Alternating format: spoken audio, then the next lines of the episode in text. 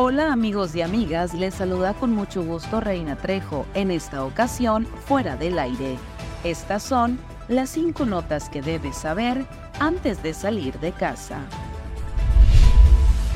Un llamado urgente al gobernador del estado, Alfonso Durazo Montaño, hicieron ex trabajadores de transportes integrados de Navojoa al manifestarse en la delegación del transporte. En exigencia de una liquidación digna y justa, informaron que son alrededor de 32 familias las afectadas, con una deuda de más de 3 millones de pesos. De nueva cuenta, trabajadores agremiados en el Sindicato Único de Trabajadores al Servicio del municipio de Navojoa se manifestaron en Palacio Municipal y en las principales calles de la ciudad en exigencia por el respeto al contrato colectivo de trabajo. Piden la jubilación de cinco compañeros y la entrega de uniformes a los sindicalizados.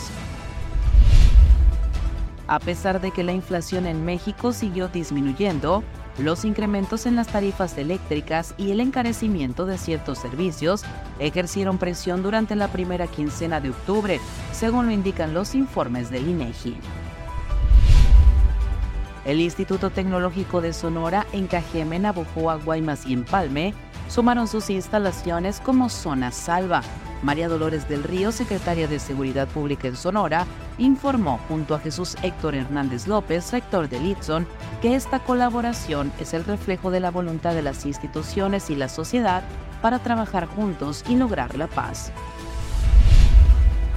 El Consejo General del INE aprobó por unanimidad en lo general el procedimiento para garantizar el principio de la paridad de género, por lo que partidos políticos de manera individual, en coalición o candidatura común, deberán postular al menos cinco mujeres en las nuevas entidades en donde se renovarán las gubernaturas y la jefatura de gobierno en el próximo proceso electoral.